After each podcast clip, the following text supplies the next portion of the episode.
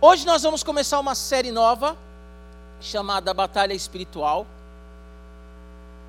E essa série ela é uma continuação da série Assim Cremos.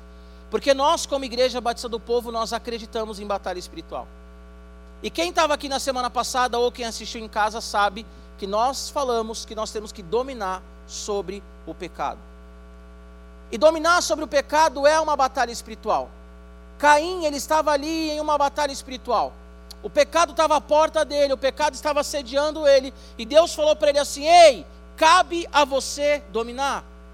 Quando Deus fala para Caim, cabe a você dominar o pecado que bate a porta, que foi o que nós falamos na semana passada, o que Deus está mostrando ali para a gente, e o que nós vemos naquele texto, é que nós estamos dentro de uma batalha espiritual. Jesus passou por uma batalha espiritual. A nossa vida é uma batalha espiritual. Ser cristão não é fácil. Nós somos assediados todos os dias. Nós somos todos os dias atacados por Satanás, atacados pela carne, atacados pelo mundo, que querem nos separar da comunhão com Deus. Por isso, hoje nós vamos começar essa série falando sobre batalha espiritual. Assim cremos e assim vivemos, segundo a palavra de Deus. Amém? Abre a sua Bíblia em Efésios, Efésios capítulo 6.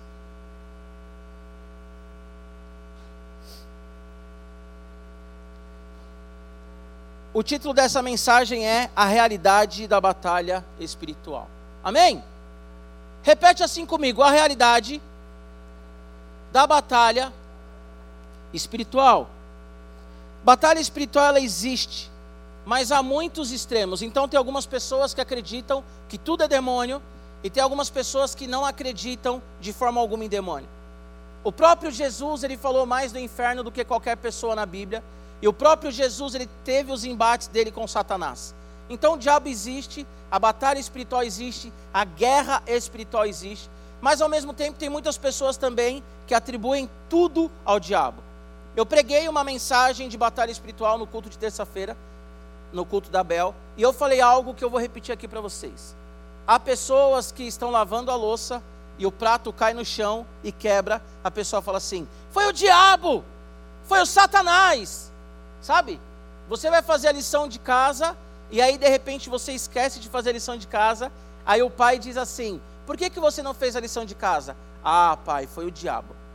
O diabo ele é furioso. Eu até dei um exemplo, né? Quem é casado vai, quem é casado passa por isso. E quando vocês casarem, vocês vão passar por isso. Josi, você vai passar por isso. Bá, você vai passar por isso. Quando vocês passarem, vocês vão lembrar de hoje do que eu falei. Então a, a, a, a esposa sempre fala assim: amor, estende a roupa no varal. Mas ela fala sempre isso quando ela está indo dormir e o marido está com sono. Então ela fala assim: Eu vou deitar, você estende a roupa no varal. E aí o marido ele vai processando a informação meio que dormindo e tal e esquece.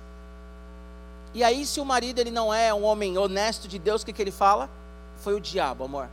Você não sabe o que aconteceu. Na hora que eu ia estender a roupa, veio o demônio com uma fúria e eu não consegui estender a roupa. Então tem muitas pessoas que acham que tudo é o diabo e tem muitas pessoas também que acham que a batalha espiritual não existe. A Bíblia ela não usa esse termo literalmente batalha espiritual, mas de Gênesis a Apocalipse nós vemos a batalha espiritual. Como eu falei, Caim, ele passou por uma batalha espiritual. Todos nós passamos por uma batalha espiritual. Semana que vem nós vamos falar de Jesus Cristo em uma batalha espiritual, porque todos nós passamos por batalhas espirituais. Amém? O John Stott, que é um teólogo muito famoso, ele diz assim: é sadio e necessário conhecer o nosso inimigo para vencermos a batalha espiritual. Então nós temos que ler a Bíblia, conhecer a Deus acima de tudo e também conhecer o nosso adversário, que é o diabo. Eu quero dizer para vocês que o diabo ele é nosso inimigo. O diabo ele é o nosso adversário. E aí eu vou falar uma frase e vou explicar para não ficar solta. O diabo ele não é adversário de Deus, porque Deus é soberano. Deus ele não tem adversário. Tem uma frase do Lutero que eu já falei aqui, reformador Lutero, que ele disse que o diabo ele é o diabo de Deus. Como assim, pastor? O diabo ele não luta contra Deus. Ele luta contra nós. Ele lutou contra Jesus quando Jesus estava aqui como homem. Mas o diabo ele não luta contra Deus. Porque o diabo, ele é um derrotado. O diabo, ele é um limitado. Quem lembra aqui da história de Jó? Satanás chega para Deus e fala assim: Eu posso tocar em Jó? O que que Deus fala para o diabo? Pode tocar nele, mas não tira a vida dele. Alguém aqui viu o diabo tirando a vida de Jó? Porque Deus é soberano. Deus ele tem o poder sobre todas as coisas e o diabo ele não é adversário de Deus. Não existe ninguém em pé de igualdade com Deus, mas o diabo ele é o nosso adversário. A batalha espiritual é uma realidade, tá bom? Nós vamos ler Efésios capítulo 6. A minha versão é NAA, Nova Almeida e atualizada. Nós vamos lendo aos poucos, até pela questão do tempo. Os primeiros versículos que eu quero ler com vocês é o versículo do, do versículo 10 ao versículo 12 do capítulo 6. Amém? Todo mundo achou? Amém? Quem não achou, agora eu vou dar uma de pastor tiozão. Quem não achou, diga misericórdia. Nossa, eu perguntei quem achou, todo mundo falou sim. Eu falei quem não achou, diga misericórdia, todo mundo disse misericórdia. Então tá bom. Amém. Efésios capítulo 6, a partir do versículo 10. Você é visitante? Que legal, qual que é o seu nome? Mariana, que nome lindo, nome da minha esposa. Legal. É bom que eu não vou esquecer quando falar dos visitantes no final, o seu nome eu já vou saber. Mariana, que bom que você veio. Tá aqui na minha cara, por isso que eu falei, tá, gente? Os outros visitantes já vou apresentar, tá bom? Eu sei que tem o Daniel aí, é Daniel ou é Danilo? Daniel ali que veio com o pai, enfim.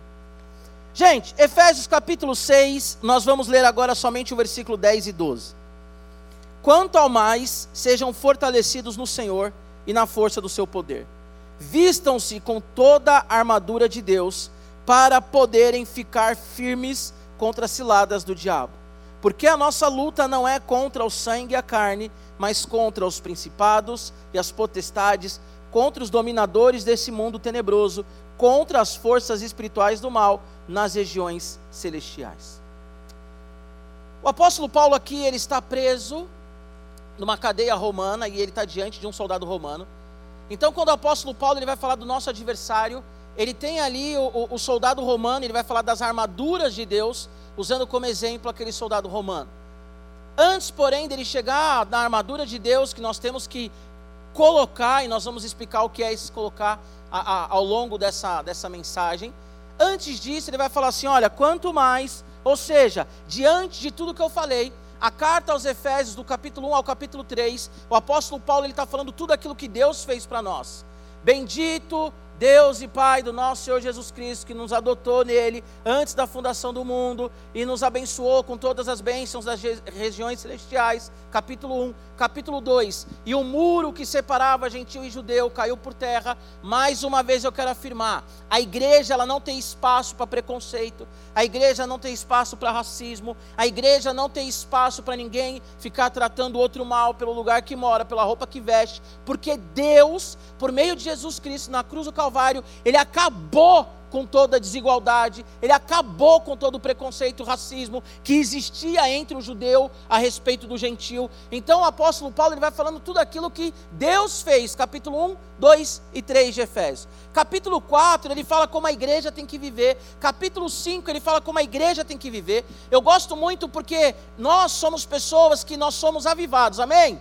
Eu sou um cara avivado, eu sou um cara que busco mesmo, incansavelmente, o poder do Espírito Santo. Eu consigo entender que a Bíblia fala de fogo, não só de purificação, porque tem uns caras que ficam, não, mas o fogo é só condenação. Então quando você canta, vem o seu fogo, ai, você está pedindo para ser condenado. Não, senhor, porque a Bíblia fala de fogo como condenação, purificação, mas como expressão também do Espírito Santo sobre nós. Então eu sou um cara avivado. Mas é interessante que Efésios capítulo 5, o apóstolo Paulo diz assim: sejam cheios do Espírito Santo.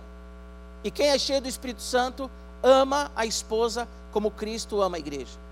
E quem é cheio do Espírito Santo, se é mulher, é submissa ao marido, como a igreja é submissa a Cristo. E um dia nós vamos falar sobre submissão, porque submissão aí fora é totalmente distorcido daquilo que a Bíblia ensina. Então a Bíblia vai falar assim: Filhos, honrem o seu pai e a sua mãe, porque você é cheio do Espírito Santo. Pais, não provoquem a ira dos filhos. Acho que eu falei isso até na semana passada. Vocês que são senhores, empresários, tratem com dignidade aqueles que trabalham para vocês. E vocês que trabalham para alguém, sejam fiéis a esse alguém que vocês trabalham. Então, o apóstolo Paulo, no capítulo 5, ele vai falando como que aquele que é cheio do Espírito Santo tem que viver. Aí ele chega aqui e diz: quanto ao mais, ou seja, diante de tudo isso que eu falei, sejam fortalecidos no Senhor e na força do seu poder. Vistam-se com toda a armadura de Deus para poderem ficar firmes contra as ciladas do diabo. Porque a nossa luta não é contra o sangue nem a carne, mas contra os principados e as potestades, contra dominadores deste mundo tenebroso, contra as forças espirituais do mal nas regiões celestiais. O que Paulo está falando aqui é o seguinte: para você honrar o seu pai e a sua mãe, você tem que revestir da armadura de Deus para você ficar firme e conseguir fazer tudo aquilo que a Bíblia diz que você tem que fazer.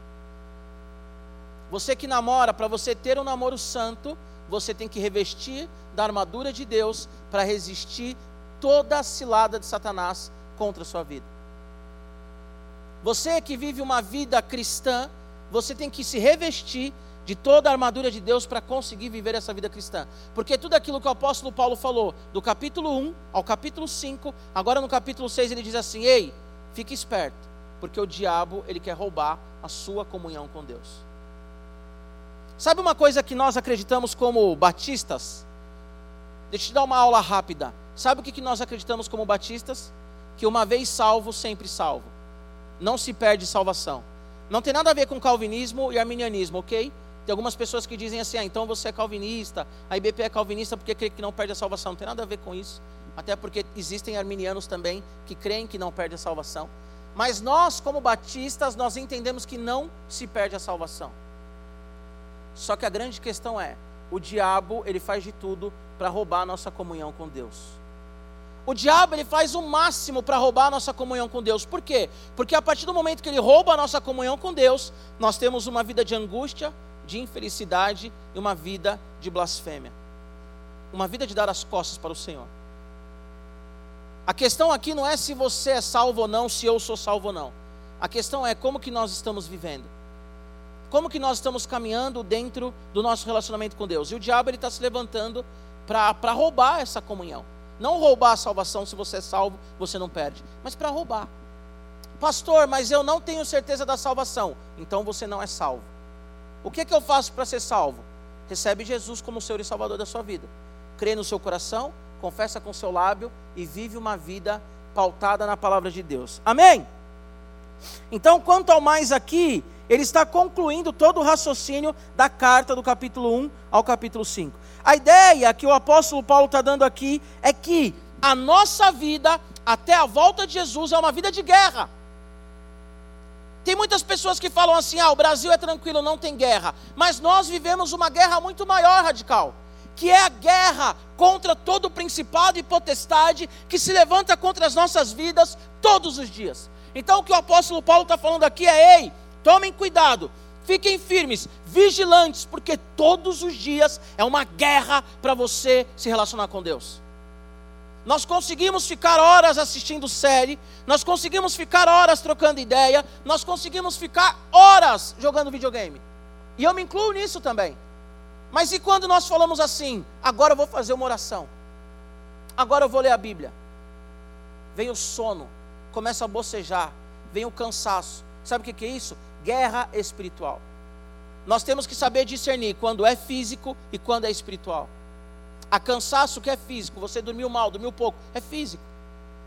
Ou precisa de alguma, algum, alguma, algum elemento, alguma vitamina no seu corpo, é físico. Mas há guerras, há sonos que são totalmente espirituais. É uma opressão demoníaca trazendo sono para que você não consiga ler a palavra de Deus. Porque o maior investimento do diabo nas nossas vidas é exatamente obstáculos para a gente não ler a palavra de Deus. Por isso que o apóstolo Paulo está falando aqui: ei, fica firme, fica ligeiro, presta atenção. Saiba que a vida não é uma Disneylândia, saiba que a vida não é uma viagem de verão o tempo inteiro, não. A vida é uma guerra, é uma batalha. Nós temos que nos fortalecer no Senhor. Radical, por que, que nós temos que nos fortalecer no Senhor? Porque o Senhor venceu todo o principado e potestade na cruz do Calvário. A Bíblia diz que Jesus Cristo ele humilhou todo o principado e potestade na cruz. Jesus Cristo ele humilhou o diabo, Satanás e os anjos caídos na cruz do Calvário. Então, se nós não estivermos firmes no Senhor, nós não conseguiremos permanecer na nossa batalha vencedores.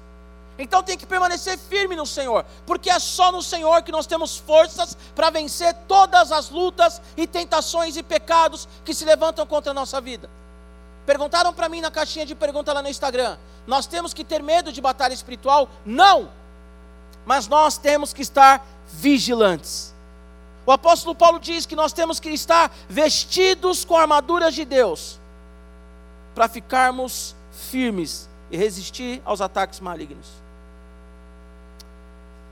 O diabo, versículo 11, para poderem ficarem firmes contra as ciladas do diabo.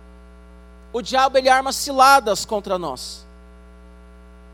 O diabo ele arma ciladas contra os filhos de Deus.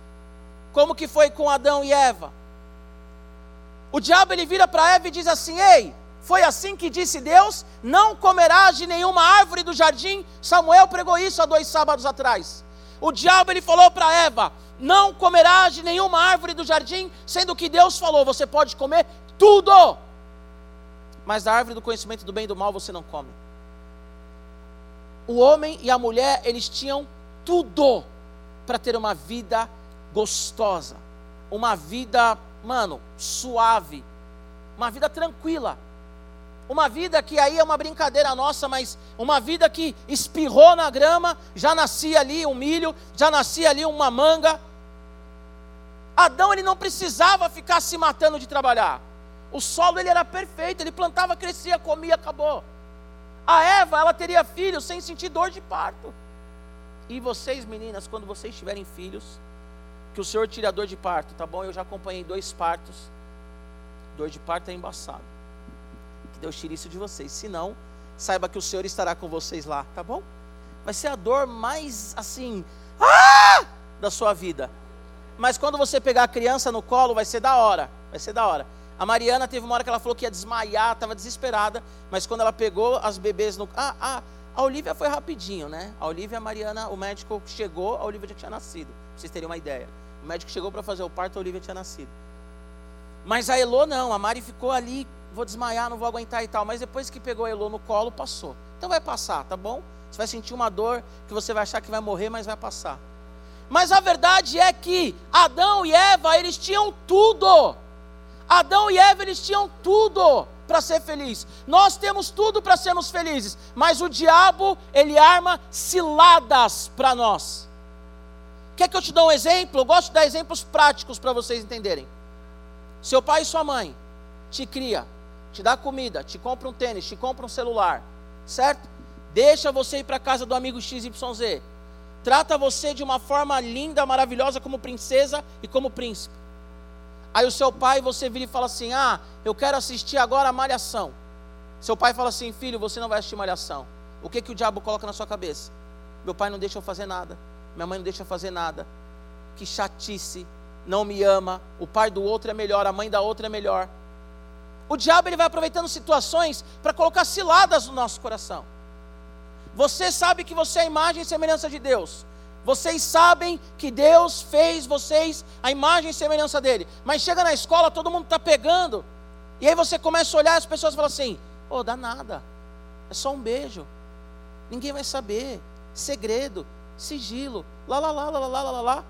Tudo isso é cilada. Então nós temos que estar revestidos do Senhor para não cair nas ciladas do diabo. Nós não podemos subestimar Satanás. Sabe por quê? Porque ele é um ser que foi criado muito antes da gente. Ele é um ser que ele foi criado muito antes da gente. Da mesma forma que ele tentou Adão e Eva, ele tentou Jesus no, no, no, no deserto. E ele nos tenta também. Jesus estava com fome. Você é o filho de Deus, transforma essas pedras em pães. O diabo ele nos ataca quando nós estamos vulneráveis. Quando você está carente, o diabo ele te ataca. Quando você está nervoso, revoltado, o diabo te ataca. Quando você está se sentindo o pior adolescente do mundo, é nessas horas que o diabo te ataca. Por isso que nós temos que estar firmes. Amém? O nosso inimigo ele é poderoso. A Bíblia diz que o mundo jaz no maligno.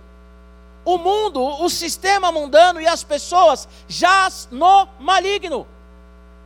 Eu não vou citar nomes aqui porque eu não quero pegar um processo, porque não tenho grana para ficar pagando advogado. Se bem que o Léo me ajudaria, né, Lu? Mas eu não quero também dar trabalho para o Léo, então não vou citar nome de ninguém. Mas vocês sabem que existem músicos aí que estão bombando aí fora, que os caras de, declaradamente, descaradamente, fazem pacto com o diabo para atrair toda uma atenção para eles. Quantas vezes, talvez você não percebe, mas eu falando agora você vai perceber, quantas vezes você escuta uma música que altera o seu humor?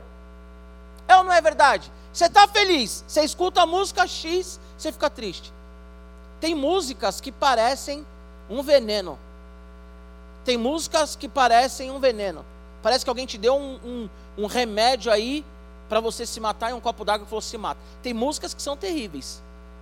Algumas pessoas perguntam, pastor, é pecado ouvir música do mundo? A questão não é se é pecado ouvir música do mundo ou não. A questão é o que causa no seu coração determinadas músicas. Simples assim. Simples assim. Cara, o que causa no seu coração determinadas coisas que você assiste? Simples assim. Ah, eu venho no radical todo sábado, vou na célula, mas eu não sinto Deus. Porque você está enchendo o seu coração de coisas que o diabo está te oferecendo como cilada. É simples assim. O que causa no teu coração? O nosso adversário ele é poderoso. Mas eu quero sempre aqui deixar claro, ele não é mais forte do que Deus. Ele não é for, mais forte do que Jesus. E ele não nos toca, não nos vence se estivermos no Senhor. O nosso adversário, ele é maligno. Tudo isso está nesse texto do versículo 10 ao 12. O nosso adversário, ele é maligno. Ele usa os seus esforços para destruir. Os esforços do diabo é para nos destruir. Os esforços de Satanás é para que de fato nós não tenhamos uma vida de santidade. É para que a gente caia na ladainha de que tudo pode, eu faço o que eu quero, ninguém manda na minha vida. Só que se você faz o que você quer e ninguém manda na sua vida, a sua vida é um grande vazio. O caráter é formado nos limites. Por que, que Deus deu os dez mandamentos para Israel? Para Israel crescer como nação. Porque quem não tem limite se perde. Quem faz tudo, quem faz tudo, na verdade nem sabe o que é e quem é, e nem sabe por que está aqui hoje. Quem faz o que quer, na verdade, perde a noção do que é a vida. E o diabo ele vai se esforçando para isso. O diabo ele é astuto, ele é esperto, ele usa estratégias para nos derrubar. Vou dar outro exemplo aqui. O diabo, ele é tipo o Instagram. Eu uso o Instagram, tá? Estou dando só como exemplo. Não é uma proibição ao Instagram, é um exemplo. Eu gosto muito de um pregador, eu sou apaixonado por um pregador chamado Francis Chan. Francis Chan, ele não tem rede social, ele não tem Instagram, ele não tem nada. Tem uns vídeos deles no YouTube, se você procurar lá Francis Chan. Ele tem alguns livros bons, né? O Deus Esquecido, é... o do amor lá, como é que chama? Puro Amor, Doce Amor, alguma coisa amor, enfim. Eu tenho os livros dele, tá? Só não lembro o nome agora. Francis Chan, ele é um cara que eu acho homem de Deus mesmo, no Descende lá que a gente foi, ele estava lá, top demais. Eu e a Mariana, nós estávamos conversando em casa e eu falei assim, ela falou assim, amor, aquele chinês lá que você gosta, tal, o pregador, papapá, ele não tem redes sociais, né? Eu falei, ah, o Francis Chan, porque ele é um, é um americano chinês, né? Ele é, nasceu nos Estados Unidos, mas ele é de, de origem chinesa. Aí eu falei, não, amor, ele não tem redes sociais, ele não é adepto, tal, papapá. Beleza. Peguei o meu Instagram. O que que tinha lá na minha busca? Vídeos do Francis Chan. Porque tudo que você fala perto do seu celular vem como sugestão para você, ou não é? Você fala assim, eu quero comprar um Nike. Aí você vai lá, você está no Instagram patrocinado, Nike. Ah, porque o CR7 é bala. Aí está lá, patrocinado, CR7. Não, porque, sei lá, tudo que você fala, você respirou aqui, ó patrocinado, respire melhor. E o diabo ele é da mesma forma. O diabo ele está só aqui, ó. Lá em Pedro vai falar 1 Pedro 5, se não me engano, vai falar assim: olha, o diabo ele está ao derredor como um leão buscando a quem pode tragar. O diabo ele é mais ou menos assim. Você é nervosinho, ele vai fazer de tudo para te irritar. Você é um cara que flerta com o mundo, assim como Sansão, ele vai fazer de tudo. Como que Sansão caiu? Ou ele gosta das mulheres do mundo. Ele gosta das mulheres que não são de Israel. Traduzindo, ele não gosta das irmãzinhas da igreja. Fala que as irmãzinhas da igreja são chatas, que na igreja só tem menina feia. É cego, né? Na igreja só tem menina feia. Pelo amor de Deus, gente. Ah, porque na igreja só tem menino feio. Pelo amor de Deus, gente. Tem, mas eles são de Deus. Então o que acontece? O Sansão, ele gostava das menininhas do mundo. Aí, o que que os caras fizeram para derrubar Sansão? Quem conhece a história? Dalila, vai lá, Dalila, e seduz ele. Dalila deveria ser uma mulher linda. Tipo a Mariana, assim, sabe? Devia ser gata, nível lá em cima da Lila. Tipo a Laura nessa. Da Lila ele tinha que ser um. Aí os amiguinhos aqui vão olhar para amiga e não pode falar, é mó legal. Sansão, cara, ele gostava das mulheres do mundão. Aí os caras pegam a Dalila. O que, que acontece com Sansão? Ele perde a força, ele entrega o segredo dele com Deus e ele morre. Por quê? Porque o diabo, ele percebeu que Sansão ele era fraco no que se referia a mulheres de outras tribos. Olha aqui para mim. O diabo ele não é onisciente, ele não sabe o que passa na sua cabeça. O diabo ele não é onipresente. Para com essa coisa de tipo assim, Lúcifer está aqui, não. Satanás está aqui, não. Existem vários demônios. O diabo ele não é onipresente. O diabo ele não é onipotente, somente o Senhor. Só que o diabo ele fica olhando tudo aquilo que você faz. E aí ele te acusa a partir daquilo que você faz. É tipo a galera que vai nas ciganas para ciganas lerem a mão. Aí a cigana fala assim: Você está bem? Não, eu estou tão triste, eu briguei com meu marido, você pode ler a minha mão? Aí a cigana: Oh, você vai reconciliar com seu marido. Uau, como que ela sabia? Porque na hora que ela falou tudo bem, você falou: Não, briguei com meu marido. Sacou? O diabo é a mesma coisa, ele fica só espreitando para ver o que nós gostamos ou não. Então nós temos que ficar esperto com o nosso posicionamento. Amém? Versículo 13. Hoje é a primeira mensagem, semana que vem vai ter mais, então vocês vão entendendo aos poucos. Versículo 13: Por isso peguem toda a armadura de Deus, para que vocês possam resistir no dia mal, e depois de terem vencido tudo, permanecer inabaláveis. Oh, olha o que, que o apóstolo Paulo fala aqui, ei! Agora vocês peguem toda a armadura de Deus para resistir o dia mal. O que, que isso quer dizer, gente? Cristão tem dia mal. Meninas, vocês se converteram, vocês ainda terão TPM, ok? Vai ter TPM. Vai ter aqueles dias que vocês de repente muda, sabe? Parece é tipo a Fiona, né? Virou ali, meu Deus do céu. Fala aí, Dinho. Meu Deus do céu. Mulher com TPM, mas a TPM não vai passar. A TPM não vai passar. A TPM não vai passar os dias maus vêm para nós. O crente ele tem dor de dente, o crente tem que fazer canal. O crente tem medo. O crente tem tentação. Ai, pastor, por que, que eu tenho tentação? Porque você é um ser humano, cara pálida. Ou oh, fazia tempo que eu não falava cara pálida. Você é um ser humano, cara pálida. Ai, mas por que que Jesus, Jesus, no deserto, 40 dias sem comer, o que ele sentiu? Fome, porque é um ser humano. João capítulo 12, Jesus fala para os discípulos: Eu estou angustiado na alma. Sabe o que era aquela angústia de Jesus? Agora eu vou chocar vocês. Jesus estava ansioso, não com medo, porque ele sabia para que ele veio, mas Jesus ele estava sentindo a morte chegando perto. Jesus estava desesperado, angustiado. Sabe aquela coisa que o coração palpita e a respiração começa a sumir? Era isso que Jesus estava sentindo. A Bíblia fala em Lucas que Jesus ele suou gotas de sangue, de tão estressado que ele ficou. Ninguém aqui teve um estresse, um, um uma ansiedade como Jesus teve, porque é ser humano. Então o que Paulo está falando aqui é: revistam da armadura de Deus, para que vocês permaneçam firmes no dia mau, inabaláveis, porque vem dias maus. Vem dia que você acorda, tem dia que você acorda querendo pecar, tem dia que você quer pecar. Tem dia que você quer pecar. Tem dia que você quer, sabe, extravasar. Tem hora que as pessoas fazem coisas que você quer virar a mão na pessoa. Tem dia que você quer mesmo, sabe, chutar o balde, literalmente. Não figurado. Tem dia que você fala, ah, não.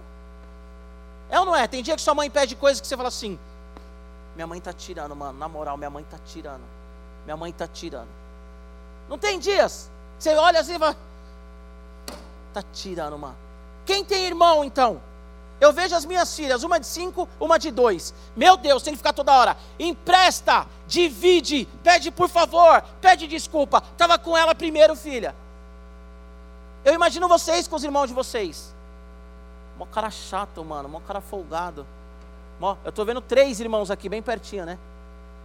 A Isa, a Laura e o Natan. Tem dia que a Laura deve olhar para o Natan e falar assim: que moleque chato, que moleque insuportável. E tem dia que a, que a Isa deve olhar para o Natan e falar assim: vamos dar um pau na Laura. Deve ter dia. Porque nós temos dias maus. Agora, como que nós vencemos os dias maus? Vestindo a armadura de Deus. Agora, nos últimos minutos, nós vamos entrar no que é a armadura de Deus. Sabe um erro que nós cometemos? Na hora que a gente vai orar, a gente fala assim: Senhor, em nome de Jesus, eu me revisto da armadura de Deus agora, Senhor. Eu expulso esse demônio, eu expulso lá, lá, lá, revisto. Só que a armadura de Deus não é literalmente uma roupa. Não é uma roupa, tipo, sabe, que você pega e você coloca agora, agora eu vou vestir a minha roupa. Não é isso. Então não adianta na hora que você orar por alguém falar assim: Senhor, agora eu me revisto da armadura de Deus. Não é isso. Não é isso. O que é a armadura de Deus para a gente resistir os dias maus? e estarmos na batalha espiritual que ela existe. Versículo 14 a 18, bora lá. Portanto, fiquem firmes, cingindo-se com a verdade e vestindo a couraça da justiça. Tenham os pés calçados com a preparação do evangelho da paz, segurando sempre o escudo da fé, com o qual poderão apagar todos os dados inflamados do maligno. Usem também o capacete da salvação e a espada do espírito, que é a palavra de Deus Orem em todo tempo no Espírito, com todo tipo de oração e súplica, e para isso vigiem com toda perseverança e súplica por todos os santos. E orem também por mim, para que no abrir da minha boca me seja dada a palavra para com ousadia tornar conhecido o mistério do Evangelho, pelo qual sou embaixador em cadeias, para que em Cristo eu seja ousado para falar como me cumpre fazer. Aí o apóstolo Paulo ele fala para ficar firme, ele fala do, do, diabo, nosso inimigo, que é astuto, que é forte, que é maligno, mas não é mais forte do que Deus. Aí ele diz assim: agora é o seguinte, rapaziada, fiquem firmes e vistam a armadura de Deus. A armadura de Deus aqui ele coloca seis, seis elementos, seis objetos dela. Primeiro elemento que ele fala aqui é o seguinte: olha, agora vocês fiquem firmes, cingindo-se com a verdade e vestindo a coraça da justiça. A primeira peça da armadura de Deus, eu já preguei isso aqui também recentemente, mas numa outra perspectiva. A primeira peça da armadura de Deus, adolescente, é o cinto da verdade. Sabe o que é o cinto da verdade? A grande, para você entender que o cinto, eu estou de cinto hoje. O que é o cinto? Você anda tranquilamente quando você está de cinto, é ou não é? Se você está sem cinto, você vai andando ali, a roupa vai caindo. Se a sua roupa é mais larga do que deve ser, né? Então vocês percebem que eu uso cinto, quer dizer que tem roupa que fica larga em mim. Então o que acontece? Não sou tão gordo assim, Sam. Então o que acontece? O cinto aqui, ele era realmente para segurar a, a, a vestimenta do soldado e era para o soldado colocar a espada. Então Paulo ele está olhando para o soldado, ele está escrevendo para a igreja, ele usa o soldado como uma metáfora, ele usa o soldado como para fazer uma ilustração. E ele diz assim: olha, coloquem o cinto da verdade, ou seja, que vocês estejam com aquilo que, que é, é possível que vocês caminhem, que vocês tenham leveza e mobilidade. E o cinto da verdade significa sinceridade em caminhar com Deus. Pastor, nós estamos numa guerra espiritual. O diabo existe, o diabo me ataca. Satanás vem na minha mente, o diabo vem para cima. Os demônios existem de fato e de verdade. E agora, revistam-se com o cinto da verdade. O que é a verdade? Sinceridade em caminhar com Deus. Então, para você permanecer firme contra todo ataque do diabo, você tem que ser sincero diante de Deus. Você tem que falar para Deus: Deus, o meu coração ele está inclinado para o pecado. Você tem que falar, adolescente, Deus, eu estou com vontade de pecar. Eu falei isso semana passada. Se você não ouviu, você vai ouvir agora. Ah, eu quero me masturbar. Falei isso semana passada, que eu sei que isso pega. Quero me masturbar. Dobre o joelho no chão e fala assim: Senhor, eu quero me masturbar. Senhor, eu quero me mutilar. Fala para ele. Senhor, eu quero fazer uma fofoca. Senhor, eu quero ir lá na sala, eu quero acabar com meu pai. Quem meu pai pensa que ele é? Seja honesto diante de Deus. A armadura não é uma roupa que você veste na hora de orar por alguém. A armadura são coisas que você vai colocando na sua caminhada com Deus, adolescente. E a primeira coisa da armadura é honestidade diante de Deus. Senhor, eu não gosto do pastor Giba, fala para ele. Deus não vai ficar escandalizado com você e nem eu. Eu sei que tem pessoas que do radical mesmo falam assim: ah, não gosto do Giba, o Giba é folgado. Fazer o quê? Tem uma coisa para você fazer que eu vou falar no final. Vou falar mesmo, está num ponto aqui. Primeira coisa, seja honesto diante de Deus. Ah, eu não sei orar. Todo mundo sabe orar. Porque oração é uma fala. Sabe como você fala com Deus? Sabe como você ora? Falando aquilo que está no seu coração na hora. Senhor, eu estou com fome. Deus, bem que eu poderia sair daqui do radical, Senhor, e alguém me chamar para ir no Burger King. É uma oração. Deus, eu quero sair do radical agora, eu quero ir direto para casa, porque eu não quero falar com ninguém, porque eu estou triste, não quero que ninguém perceba que eu estou triste. É uma oração. Orar é falar aquilo que está no seu coração. Primeira, primeiro objeto da armadura, cinto da verdade. Aquilo que te dá leveza para andar, que faz com que você não caia. O que que Paulo está querendo dizer aqui? Honestidade. Para alguns entenderem aqui mais claro, seja sujeito homem, se ensina ou não, a palavra não faz curva. Está com raiva? Senhor, estou com raiva. Está triste? Senhor, estou triste. Está alegre? Senhor, estou alegre. Seja honesto. Segundo objeto aqui da, da, da armadura de Deus. Segunda vestimenta, né? Vamos falar assim. Primeiro é o cinto da verdade. Segundo, a coraça da justiça. Sabe o que é a coraça da justiça? A coraça era aquilo que colocava aqui, né? No tronco tal. Sabe o que é a coraça da justiça? É entender que nós somos justificados em Cristo Jesus. É a consciência de quem nós somos. É a consciência que se o diabo virar para nós e falar assim: você é um derrotado, fracassado, vai para o inferno. Você olha para ele e fala assim: eu sou justificado em Cristo Jesus. Jesus morreu por mim na cruz do Calvário. Adolescente, presta atenção. Rec, você está no seminário? Pega essa, porque essa é, é pergunta de ordem de pastores para passar na ordem de pastores. O que, que é a justificação? É pergunta de prova, de teologia. O que, que é justificação? É um ato declaratório da parte de Deus. É Deus dizendo assim: Eu morri no lugar dele. Ele merecia ir para o inferno, ele merecia morrer, mas eu morri no lugar dele e eu declaro ele inocente. A segunda vestimenta é a couraça da justiça, é você olhar para Jesus e entender que você merecia o inferno, que você é pecador, que nós merecíamos a morte, mas Jesus olha para nós e fala assim: ele não vai para o inferno, porque eu morri no lugar dele, eu sou o advogado dele e ninguém pode tocar nele. Eu morri pela Mariana, ninguém pode tocar na Mariana. Eu morri pela Isa, ninguém pode, pela Catarina, ninguém pode. Eu morri pela Bárbara. A coraça da justiça é quando o diabo ele vem te acusar, você fala assim: ei, baixa a bola, porque eu sou salvo em Cristo Jesus, justificado. Ah, você é pecador, sou um pecador redimido. É o diabo olhar para você, eu quero ilustrações claras sempre. É o diabo olhar para você, olhar para mim e falar assim: Giba, você é gordo. E eu falar assim: sou feliz, irmão, vou para a praia, tiro a camisa e pulo no mar e acabou. É isso, é o diabo olhar para você e falar assim: você é pecador, você não é um filho querido, você não é um, sabe, você não era para ter nascido, e você olha para ele e fala assim: ei, eu já sei de tudo isso, mas Jesus me justificou na cruz e mudou a minha história, então cala a boca, fica quieto. Isso é ter autoridade sobre o diabo. Você perdeu, você perdeu. Uma vez eu fui expulsar um demônio de uma mulher, já expulsei vários demônios, tem várias histórias. Uma vez fui expulsar um demônio de uma mulher, aproveitando a batalha espiritual aqui, acho que esse é o momento. E o Espírito Santo falou assim para mim: começa a recitar Apocalipse. Como assim, Senhor? Começa a recitar Apocalipse. E eu comecei, porque Deus, papapá, derrubou a serpente, expulsou. Comecei a falar toda a batalha que narra Apocalipse. O demônio ele começou a gritar na sala. Não! Não, isso não!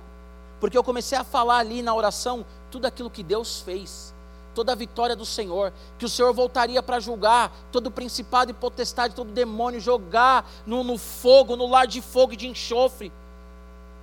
Que a condenação do diabo é verdadeira e real, não é uma história, não é fábula, não é desenho, mas é uma realidade. E depois disso, conseguimos expulsar o demônio daquela mulher. Porque o que o diabo, adolescente, ele não suporta é você olhar para ele e falar assim: Eu sei que eu sou um pecador. Mas Jesus me redimiu, eu sou um pecador redimido, coração da justiça. Sacou?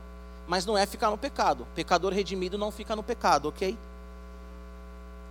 Terceiro, terceira vestimenta, terceiro objeto, terceiro elemento aqui da, da armadura preparação, é, é, desculpa, e vestindo a coraça da justiça. 15, tenha os pés calçados com a preparação do evangelho da paz. A bota do soldado romano, aí vocês já viram, tem até aqui no teatro. A bota ela era mais ou menos até aqui na canela. Ela era de couro e também de borracha, certo? Aqui ela era firme, ela tinha uma sola extremamente dura, mas na frente ela não prendia os dedos, os dedos eles ficavam soltos. Por que isso? Porque o soldado ele conseguia andar distâncias maiores porque nenhum tipo de, de piso, nenhum tipo de terreno para ele era duro, porque a bota dele era dura, a perna dele também estava dentro de uma bota resistente, então ele conseguia caminhar mais, e os pés, os dedos ficavam livres, porque os dedos livres davam para ele também uma mobilidade e flexibilidade. Então, o que o apóstolo Paulo está falando aqui é: calcem com a preparação do evangelho da paz. A bota do soldado romano, ele usa como exemplo. Sabe o que isso quer dizer? Nós temos que ter prontidão e firmeza para viver o evangelho e pregar o evangelho. Terceira vestimenta da armadura, o evangelho de Jesus Cristo. Nós temos que ser firmes no Evangelho de Jesus Cristo. Vou resumir o Evangelho de Jesus Cristo rápido para você. O Evangelho, o Evangelho significa boa notícia. Que boa notícia é essa? Nós íamos para o inferno, Jesus morreu no nosso lugar, nos justificou, coraça da justiça, e agora nós vivemos pautado nessa boa notícia. Nós não vamos mais para o inferno radical. E melhor do que não ir para o inferno, porque eu não estou preocupado com o inferno. Nós vamos viver eternamente com Jesus Cristo nós vamos eternamente estar lá diante do trono falando: Santo, Santo, Santo, Santo, Santo, Santo é o nome do Senhor. E nós já vivemos hoje a realidade de dizer: toda a terra está cheia da tua glória. Quando nós oramos, nós sentimos a presença do Senhor. Aqui nessa tarde, se você está com seus ouvidos abertos, você sabe que Jesus está aqui, porque nós caminhamos calçados com os calçados do Evangelho da paz. E nada nos tira a alegria de servir ao Senhor. Então, na batalha espiritual, quando as pessoas falarem que você é um ninguém, quando seu pai e a sua mãe tirarem a sua paz, quando na escola cometerem um bullying com você, você está pautado na palavra do Senhor Jesus. E você sabe quem você é em Cristo. E aí o apóstolo Paulo também quer dizer aqui: prega o evangelho para outros. Eu vou bater nessa tecla até você trazer um visitante no radical, discipular esse visitante e batizar esse visitante. Tem pessoas que estão indo para o inferno sem ouvir falar de Jesus e nós conhecemos Jesus. Se não te incomoda, adolescente, conhecer Jesus, saber que você vai para o céu e o seu amigo está indo para o inferno porque você não fala de Jesus para ele, ou você não conhece Jesus, ou o seu amigo não é seu amigo. E vou tirar a questão do amigo, porque nós temos que pregar o evangelho até para os nossos inimigos.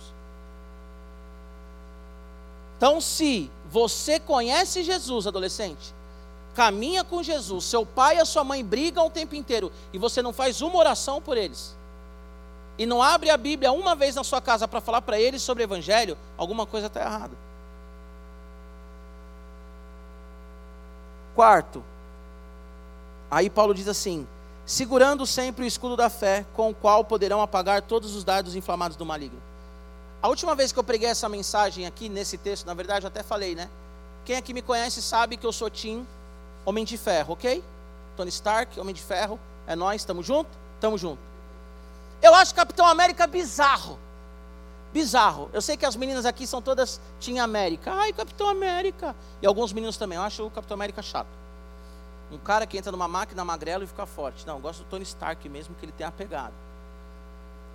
O escudo da fé aqui não é aquele escudo zoado do Capitão América aquela coisinha redondinha, sabe? Que ele fica lá tudo bonitinho assim, e as pernas tudo, sabe, vulnerável. Não.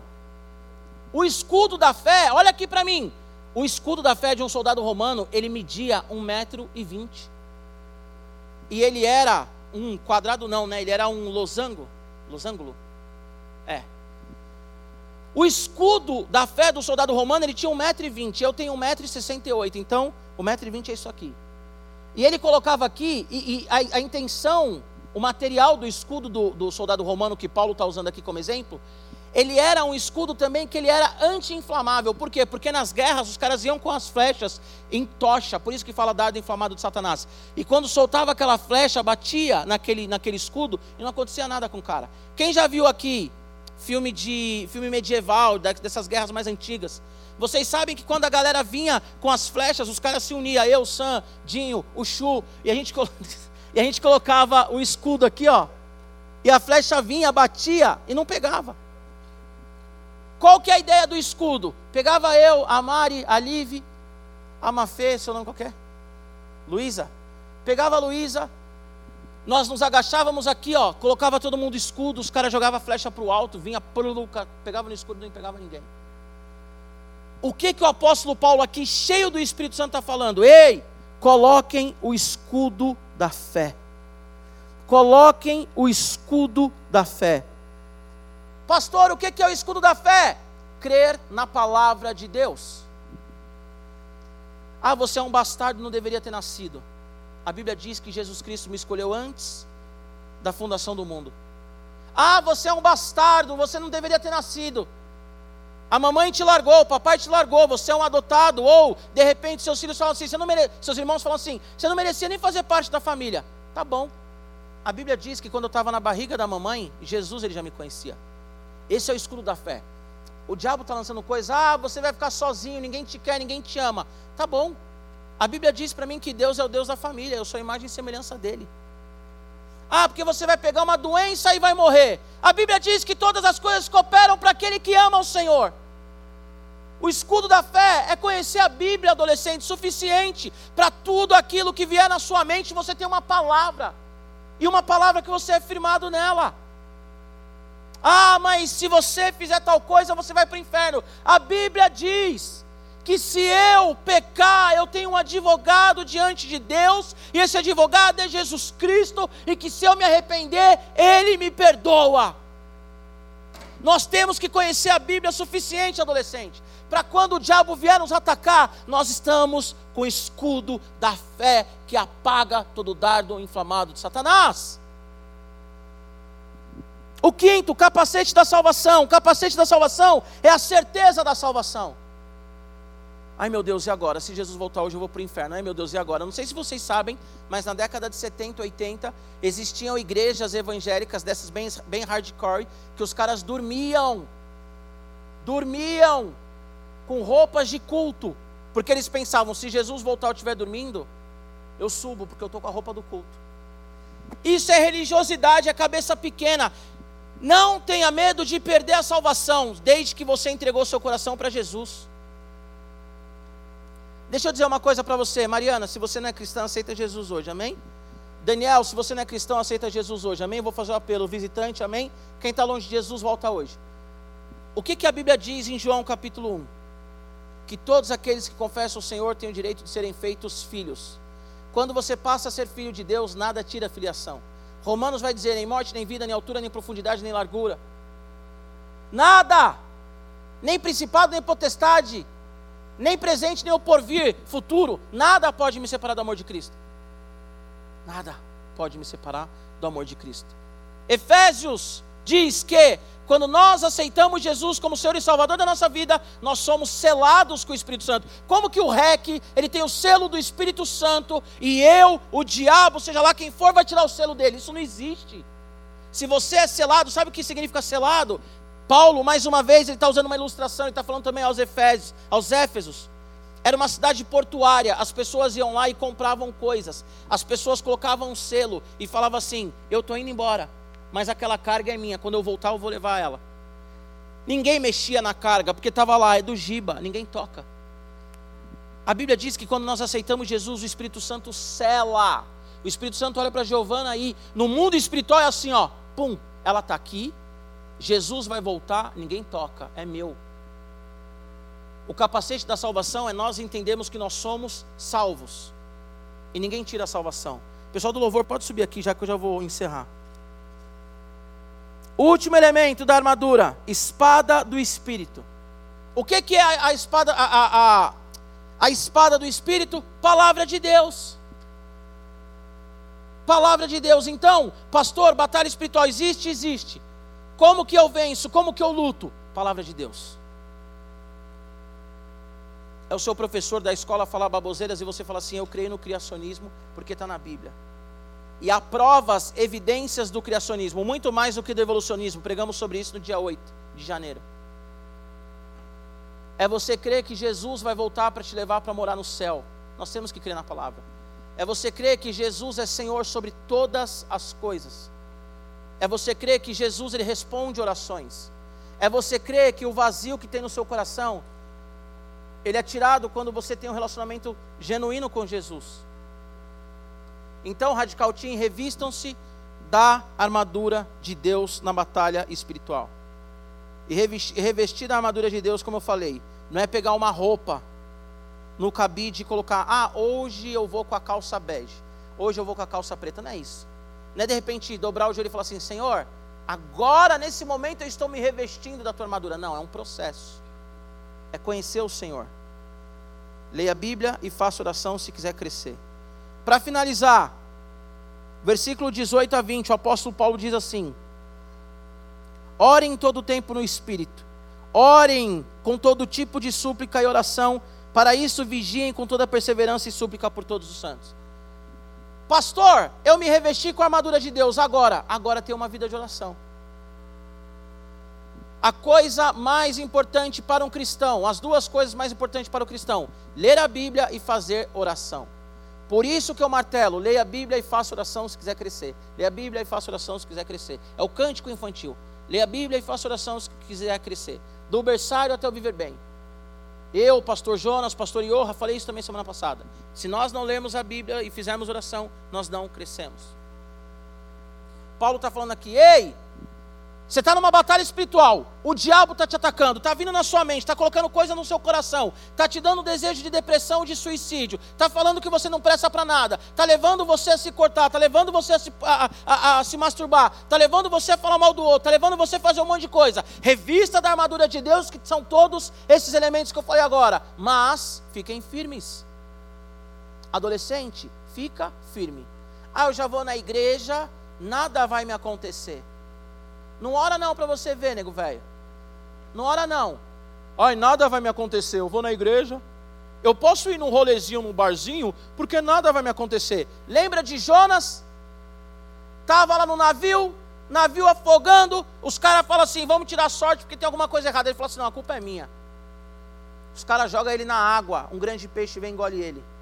O que eu quero dizer aqui? Ah, eu vou numa baladinha, vou num rolezinho, eu vou sei lá o quê você vai causar um problema para esse ambiente. Porque todo mundo que está ali pertence ao diabo e você não. E se você está ali, alguma coisa vai acontecer. Alguém vai se levantar para te humilhar. Alguma coisa vai acontecer para que você seja prejudicado. Então, fica vigilante. Ah, o pastor está fazendo terrorismo? Realidade. Fica vigilante. Fica vigilante. Eu vou contar um testemunho que a maioria já ouviu, alguns não em dois minutos. Quando eu tinha uns 15 anos, 16 anos, eu ia para a igreja com uma Bíblia muito maior do que essa. Minha primeira Bíblia, shed, bitelona, grandona. Andava na rua, nossa, parecia que eu estava mesmo com uma arma. E eu ia na escola e eu colocava a Bíblia em cima da carteira, assim, ó. Plau. E aí, na minha frente, né? Eu sempre sentei no fundão, mesmo com aquela Bíblia. E na minha frente sentava uma menina que todo, toda, quase toda aula ela vinha com a roupa da, da Independente, ela era da Independente e tal. E aí a menina roubava, não sei o quê. Aí um dia a galera começou a falar algumas coisas. E no meio da conversa eu falei um palavrão. No meio da conversa eu tenho um palavrão. Aquela menina, eu fui apavorado por uma mulher. Eu era machista antes de me converter, tá bom, gente? Se bem que com 15 anos, com a Bíblia em cima da mesa, já estava conhecendo Jesus, mas eu ainda era meio machistinha nessa época. Aquela menina olha para mim e fala assim: Giba, você não, mano, você está tirando. Você vem com a Bíblia aqui todo dia, Xará, coloca a Bíblia em cima da mesa. A gente espera de você, a menina falou isso para mim. A gente espera de você uma oração. A gente espera de você que você fala pra gente uma coisa da hora. Você vem falar um palavrão, palavrão a gente fala, mano. Pô, a gente espera de você um abraço, a gente espera de você um conselho. Você junta com a gente para falar palavrão? Você é louco? E aí um misto de vergonha com também aquela coisa, sabia que a menina era do movimento. E eu falei assim: que adianta vir para a escola? tinha 15 anos, né? Isso há. Tenho 36, 21 anos atrás, é isso? É. Que adianta andar com uma Bíblia e quando você está no meio da galera do mundo, você é igual ao mundo? Ah, mas eu não ando com Bíblia, mas você é crente. O que Paulo está falando aqui, adolescente? Vigia, porque nós estamos numa batalha espiritual. E o diabo está buscando só uma brechinha para tirar nossa comunhão com Deus e a nossa alegria. Ele não pode, se você estiver firme em Jesus. O apóstolo Paulo também ele diz assim: orem, orem por todos os santos, porque todo mundo passa luta. Uma coisa, adolescente, que vocês têm que parar de achar. Ah, eu estou sofrendo, ninguém me entende. Ah, eu estou sofrendo e ninguém está nem aí para mim. Todo mundo sofre. Todo mundo sofre. Ai, mas ninguém passa o que eu passo. Mas você não passa o que o outro passa. Ai, ninguém sabe o que acontece na minha casa. Mas você não sabe o que acontece na casa do outro. Todo adolescente sofre. E todo ser humano sofre. Todo mundo sofre. Todo mundo bate o dedinho na quina do móvel. Todo mundo. Ah, eu bati o dedinho na quina do móvel. Ora! Porque tem outras pessoas também batendo. Ame as pessoas. Amém? Aí o apóstolo Paulo ele finaliza assim: Orem também por mim, para que no abrir e fechar da minha boca me seja dada a palavra para com ousadia tornar conhecido o ministério do Evangelho, o mistério do Evangelho, pelo qual sou embaixador em cadeias, para que em Cristo eu seja ousado para falar como me cumpre fazer. Eu quero finalizar essa questão aqui da, da batalha espiritual, primeira pregação, dizendo que o diabo ele se levanta contra a igreja, e o diabo ele se levanta também de uma forma muito furiosa contra os pregadores do Evangelho. Então eu quero fazer um convite para você, adolescente. Ora pelos pastores da Igreja Batista do Povo. Ora pelos líderes de célula. Se você foi hoje no Manaim, ora pela Clara. Ora pela Júlia. Se você foi no Tecno, ora pelo Dinho. Sabe por quê? Porque o diabo ele nos ataca também, nós não somos isentos. Deixa eu falar uma coisa para você. Ora pelo pastor Jonas que é o pastor da igreja, o pastor de todo mundo dessa igreja é o pastor Jonas. Eu sou o pastor do Radical, o Iorra é pastor do Intertim, o João é pastor do canal, mas o pastor Jonas é o pastor dessa igreja. E o pastor Jonas, ele se preocupa com todas as ovelhas dessa igreja, com toda a questão administrativa dessa igreja, com tudo o que acontece nessa igreja. Então, orem pelo pastor Jonas, orem pelo pastor Samuel, orem pelo pastor Newton, Orem pelo pastor Tiago, que foi pastor 12 anos no Radical Team. Orem por mim. Ah, o Giba fala tão bem em público, mas você não sabe os dias que eu estou bem para falar e os dias que eu não estou bem. Tem dia que a gente não está bem para pregar, mas a gente vem em amor a Jesus, a vocês pregar. Por quê? Porque Deus me chamou para isso. Mas é uma luta. Orem pelo João, que vai ser o próximo pastor de vocês. Orem pelo Iorra. Ah, o Iorra é da hora, o Iorra é desenrolado. Ninguém sabe o que o Iorra passa. Ninguém sabe o que o pastor Gadelha passa. Nós temos um discipulado, eu, Gadelha, eu, pastor Gadelha, pastor Iorra, pastor João, pastor Oliver, pastor Newton. Vocês não imaginam o que nós conversamos nesse discipulado. Quantas vezes nós abrimos os nossos corações e choramos Quantas vezes nós abrimos o nosso coração e falamos, meu Deus, que luta para continuar pastoreando a igreja, que luta para continuar falando do amor de Jesus para as ovelhas dele, que luta para atender alguém. E muitas vezes o que nós temos, adolescente, é a ingratidão. Ah, o pastor não me responde a mensagem, o pastor não me liga, o pastor não sei o quê. Só que ninguém pergunta como o pastor está. Ninguém pergunta como que o líder de célula está. Ninguém pergunta como que o líder de ministério. Ah, é a Nath, eu quero ser discipulada pela Nath. Manda uma mensagem para a Nath, pergunta como que ela está. Manda uma mensagem para o Sam, pergunta como que o Sam está. Manda uma mensagem, ora por nós. Assim como a alegria de um pai é um filho obediente, a alegria de um pastor é uma ovelha que ora por ele. Ponto. Não precisa fazer nada por mim. Entrega a vida para Jesus, caminhe com ele. Mas ora por mim. Ora pelas minhas filhas. Ora pela minha esposa. Nós estamos numa batalha espiritual. Se coloque em pé em nome de Jesus.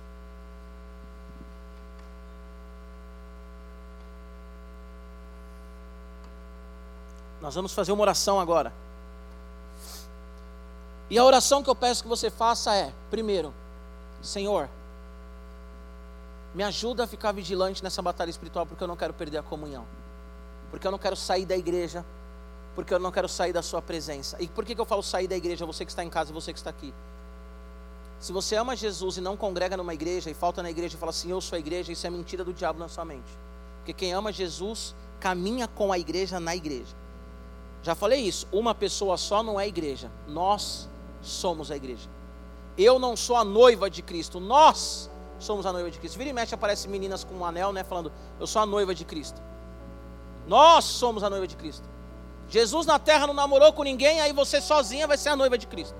Nós somos a noiva de Cristo. Então ore e fala assim, Senhor, eu não quero perder o privilégio de caminhar na sua presença. Primeira oração é essa. Segunda oração, um desafio. Eu desafio você a orar por alguém que não está aqui hoje. E você vai se comprometer essa semana de falar Jesus, de Jesus para essa pessoa e trazer essa pessoa aqui semana que vem. Você vai hoje está cheio radical, estou feliz demais. Mas uma uma, na verdade a missão da igreja, eu ia falar uma das missões, mas não, a principal missão da igreja é pregar o evangelho. Então você vai orar por você e vai orar por alguém que não está aqui. Amém? Feche seus olhos. Pai, em nome de Jesus, nós agradecemos a Ti por essa palavra. Agradecemos a Ti, Senhor, pelo Teu amor sobre nós, pela Tua graça sobre nós, pela Tua vida sobre nós. Agradecemos a Ti, Senhor, porque nós somos selados em Ti, Jesus. E nada pode nos roubar da Tua presença, a não ser nós mesmos sairmos da Sua presença. Mas nós não queremos sair, Deus. Pai, agora eu repreendo toda a cilada de Satanás contra o Radical Team. Agora eu repreendo, Pai, em nome de Jesus Cristo tudo aquilo que o diabo tem colocado, Senhor, contra a vida desses adolescentes, de cada pessoa que está aqui nesse ambiente, Pai. Eu repreendo toda a seta de Satanás maligna que queira, Senhor, destruir a comunhão contigo. Adolescentes aqui, Senhor, voltados à prostituição. Adolescentes aqui, Senhor, voltados a, a se cortar, a se mutilar. Adolescentes aqui, Senhor, que falam mal de tudo e de todos. Nós repreendemos agora, Pai, esse espírito demoníaco nós repreendemos agora, Pai, em nome de Jesus Cristo, essa força que tem se levantado contra eles e muitas vezes eles têm cedido e perdido. E nós pedimos a Ti, Senhor, nos dê força. Nós queremos sim, ó Deus, estar com a armadura do Senhor. Nós queremos sim, ó Deus, estarmos firmes no Senhor. Nós queremos sim, Pai, em nome de Jesus, estarmos vestidos com o cinto da verdade, ó Pai. Oh Deus, nós queremos estar com a coraça da justiça, ciente que nós somos justificados em Ti, Senhor. Nós queremos estar calçados, ó Deus, com a preparação do Evangelho, com a bota que nos dá, Senhor Jesus, a força de ir mais longe e de pregar o Evangelho. Nós queremos, ó Deus, em nome de Jesus, estar com o escudo da fé, acreditando que o Senhor é o Deus verdadeiro, Criador dos céus e da terra, e o Senhor nos chamou, Deus, para uma intimidade, para uma comunhão contigo. Senhor, fortalece esses adolescentes. Espírito Santo, em nome de Jesus, convença cada adolescente, cada líder aqui, Pai, do pecado, da justiça e do juízo, Senhor Pai, coloca sobre nós e nós pegamos o capacete da salvação, que é a certeza da salvação, Pai. Nós temos a certeza da salvação, Senhor. Sabemos, ó Deus, que não vamos passar a eternidade longe do Senhor. E nós não estamos preocupados com o inferno, mas nós estamos preocupados com a tua presença. Nós queremos ser adoradores, ó Deus, todos os dias das nossas vidas, Pai. Porque nós somos salvos em ti, Senhor. Pegamos, Senhor, a espada do Espírito também, que é a tua palavra. Deus, em nome de Jesus, que esses adolescentes aqui tenham o prazer de ler a tua palavra. Que os adolescentes que estão em casa, que os pais tenham o prazer em ler a palavra. Nos desperta, Senhor Jesus, para ler a Bíblia todos os dias. Nos desperta, Senhor Jesus Cristo, para amar a tua palavra, Deus. Nos desperta, Senhor Jesus Cristo, para o compromisso de separar que seja 10 minutos por dia, com qualidade, para ler a Bíblia, Senhor. Espírito Santo, aqueles que estão fazendo um plano de leitura anual ou semestral, dê, Senhor Jesus, a responsabilidade e o prazer, o prazer de ler a Bíblia.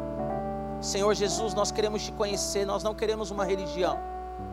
Nós não queremos estar no radical por tabela, porque os nossos pais são crentes mas nós queremos te conhecer, Senhor, e prosseguir em te conhecer, como diz lá em Oséias. Nós queremos, ó Deus, permanecer fiel e firmes mesmo em meio ao bullying, mesmo em meio à perseguição, mesmo em meio a tentações. Há tantos pecados, ó Deus, que chamam a nossa atenção. Há tantos pecados, ó Deus, que fazem com que nós balançamos com vontade de pecar. Mas nós queremos resistir, ó Deus, todos os dias a esses pecados, porque nós te amamos. Oramos pelo nosso pastor Jonas, ó Deus. Fortalece ele, corpo, alma e espírito. Dê a ele ousadia para continuar pregando a palavra. Oramos pelo pastor Samuel, Senhor. Oramos pelo pastor Rafael Gadelha, pelo pastor Robério, pelo Joãozinho, pelo pastor Iorra, por todos os pastores dessa casa, pedindo a Deus que todos nós tenhamos forças para continuar pregando o Evangelho mesmo num momento hostil. Oramos agora, Deus, por adolescentes que não estão aqui, Senhor. Que venha multiplicar no Radical Team o número de adolescentes, que as células venham crescer, que as células venham multiplicar. Pai, que esse ano nós tenhamos o dobro de batismo do que nós tivemos no ano passado. Senhor Jesus, nós estamos nos colocando aqui como evangelistas, ó Deus, limitados. Nos dê ousadia, nos dê coragem, nos dê força para caminhar segundo a tua palavra, Deus. Fica com seus olhos fechados. Se há alguém aqui nessa noite que quer aceitar Jesus como Senhor e Salvador da sua vida, reconhecer Jesus como Senhor e Salvador da sua vida, ou voltar para Jesus, levanta sua mão onde você estiver. A Bíblia diz que se nós cremos com o nosso coração e nós confessamos com os nossos lábios, nós somos salvos. Nós estamos numa batalha espiritual e nessa batalha nós temos que estar revestidos da armadura de Deus. Há alguém aqui nessa noite que quer voltar para Jesus? Ou quer aceitar Jesus? Levanta sua mão. Amém. Há mais alguém? Há mais alguém? Levanta sua mão. Se há mais alguém, levanta sua mão. Quero que você que levantou sua mão venha aqui à frente.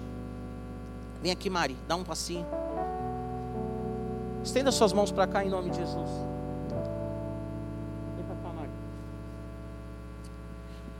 Não pode cair. Pai, em nome de Jesus, nós colocamos a vida da Mariana nas tuas mãos, Senhor. Firma ela na tua palavra, sela ela, Espírito Santo, com teu selo. Para que nada roube a salvação da Mariana, para que nada roube, Senhor Jesus, a vida dela das tuas mãos.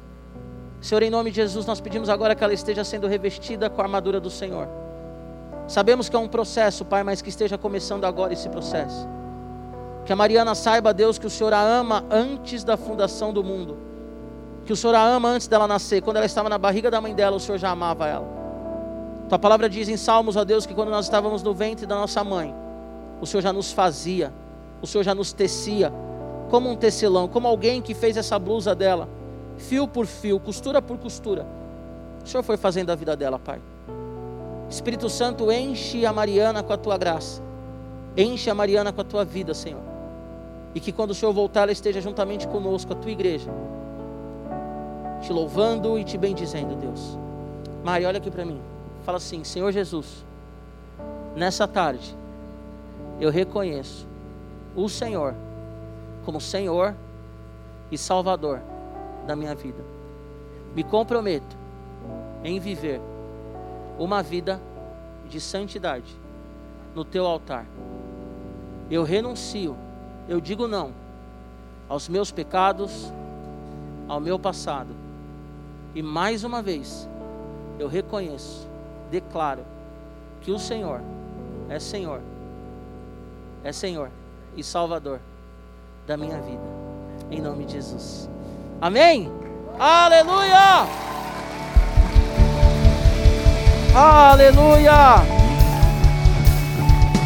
Aleluia!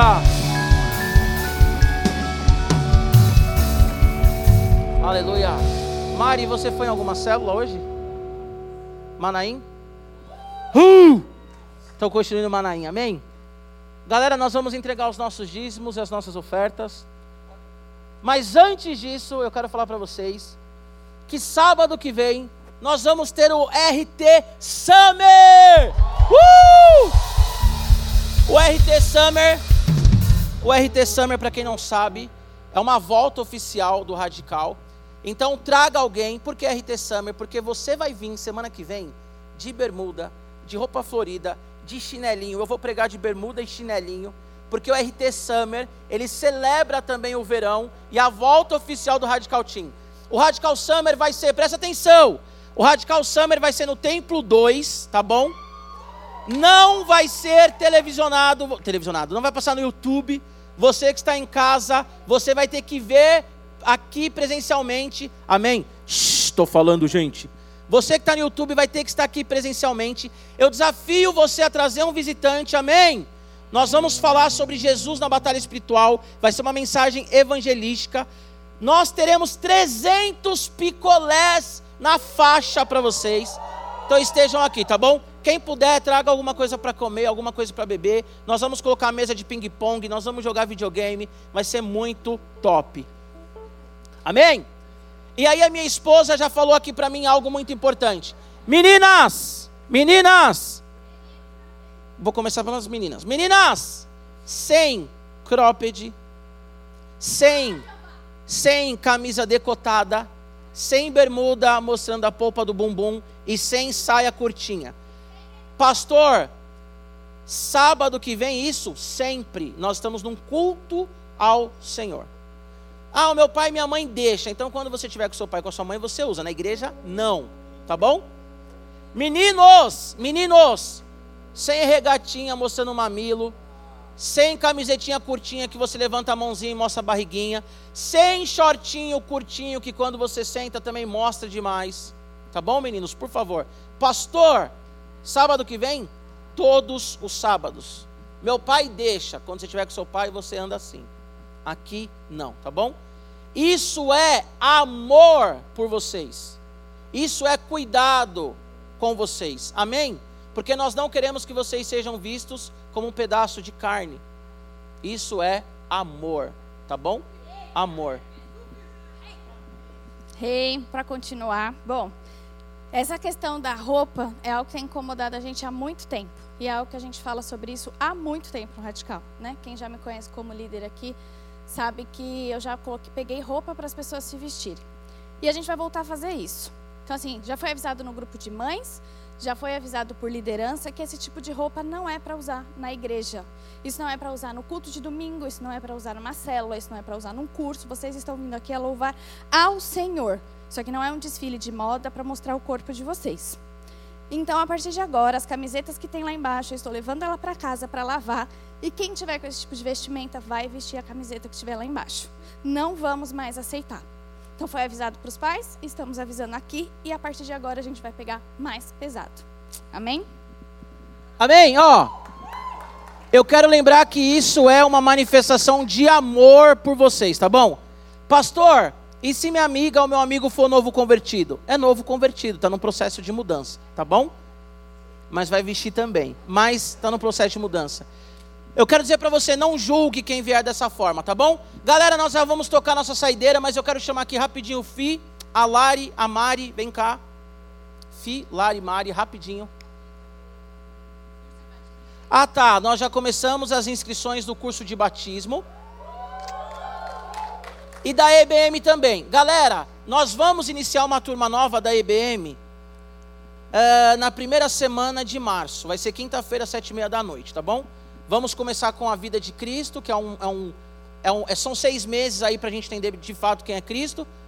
E aí depois a, a, jornada do Antigo Testamento e aí todo o currículo, tá bom? Eu vou dar aula, estou procurando alguém para me ajudar. Deixa eu falar uma coisa para você. A inscrição, ela será dividida em dois lotes. Ela tem um custo. Mas até o dia 20 de fevereiro, você consegue fazer. E se você não tiver como pagar, você consegue colocar a opção. Não tenho como pagar e você vai fazer mesmo assim. No dia 21 não tem mais como. Qual que é um problema que a gente enfrenta no radical? Chega, na última semana fechou a turma, pastor, eu posso. Outra coisa, esse ano em nome de Jesus nós teremos acampamento. Amém? Vai ter uma data limite para inscrição. Nós não vamos abrir exceções. Porque todo acampamento, toda conferência, todo Uniforgirls, ai, já passou, eu posso fazer? Não vai poder mais. Por quê? Porque a gente fica. O acampamento a gente vai anunciar, em nome de Jesus, esse mês ainda. Anunciar o local e tal. Vai ser em junho. Vai ter seis meses para fazer. Não dá para chegar na última semana e falar assim: ah, eu quero fazer a inscrição. Não vai rolar. Amém? Vem cá, Lari, Fi, Mari, PC. O Yoha está aqui? PC. PC, Lucas, todo mundo de célula, corre aqui rapidinho. Bia, Júlia, todo mundo de célula. Não aglomera, fica um pouco distante. Hoje nós estamos passando um pouquinho no horário, mas acontece de vez em quando, tá? Boa, Marquito. Quase, hein? Uau. Galera, olha só, mais um recado bonitinho. Segundo, segunda quinzena desse mês, nós vamos voltar com força com a Liga dos PGs. Amém? Vamos voltar a milhão com a Liga dos PGs, com jogos radicais. E essa galera são os líderes de célula. Tico Liro é líder de célula, Dinho é líder de, de célula, Lele é líder de célula. A Bia não está aí? A Bia é líder de célula. Paulinho Sonzini, cadê o Paulinho? Corre, gente, corre! Paulinho é líder de célula. E nós tivemos uma mudança hoje, tá bom? A partir de hoje, a Mariana, ela é coordenadora em treinamento. O FI continua como coordenador. A Mariana é coordenadora em treinamento. A Lari agora é supervisora. O que, que isso significa? A Mari cuida da rede juntamente com o FI. A Lari cuida de todas as líderes agora, porque ela é supervisora. A Júlia é líder em treinamento da Clara. Cadê a Clara? Tá. O Lucas Sonzini? Cadê o Lucas? Corre. O Lucas Sonzini é supervisor de célula, tá bom? Então nós tivemos essas mudanças. Tem mais alguma que eu não sei? O Iorra passou a célula para o PC. E a Bia é líder em treinamento da Letícia Trevisan, tá bom? Então, ó, se você precisa de uma célula, Dinho, Tecnogramos. Cadê Tecnogramos? Bia e Lele, Macárias. A Camis e a Eiras são do Arrava. O PC é do Judá. A Lari é supervisora, tem um coraçãozinho no Manaim. A Ju é do Manaim. A Mari é coordenadora e tem um coraçãozão no Arrava. O Tico Liro e o Paulinho, eles são do Eclésia, tá bom? Então essa é a nossa liderança de célula procurem eles e participe de uma célula, tá bom? Agora entrega o seu dízimo e a sua oferta. E antes de a gente cantar a saideira, vamos orar por essa galera rapidinho. Pai, nós agradecemos a Deus por cada um desses líderes. Agradecemos a Deus por todas as células do Radical. Pedimos, ó Pai, que esse ano seja um ano de crescimento, um ano de comunhão, um ano de evangelismo. Que a Liga dos PGs também, ó Pai, seja um, um meio, Pai, desse, desses adolescentes se firmarem na tua presença, de outros adolescentes também estarem aqui conosco. O Senhor tem muita coisa boa para fazer no nosso meio e nós estamos abertos e prontos para viver aquilo que o Senhor tem para nós, ó Pai. Obrigado pela Mari agora, assumindo a coordenação treina, em treinamento juntamente ali com o FI. Obrigado, Senhor Jesus, pela Lari agora na supervisão, desenvolvendo o papel de cuidar das líderes. Obrigado pela Ju, Samuelovic, pela Bia, que estão agora também como liderança de célula, pelo PC, ó Deus, que agora está com Judá. Obrigado por todas essas mudanças que vêm do Senhor. Pedimos, ó Pai, que o Senhor levante aqui no Radical novos líderes, novos supervisores. Levanta aqui no Radical pessoas que estão dispostas e prontas para servir a Ti, Pai, em nome de Jesus. Amém. Deus abençoe. Agora a saideira. Até sábado que vem. Você que está em casa, o culto não vai passar pelo YouTube. Venha, vai ser no Templo 2. É nós.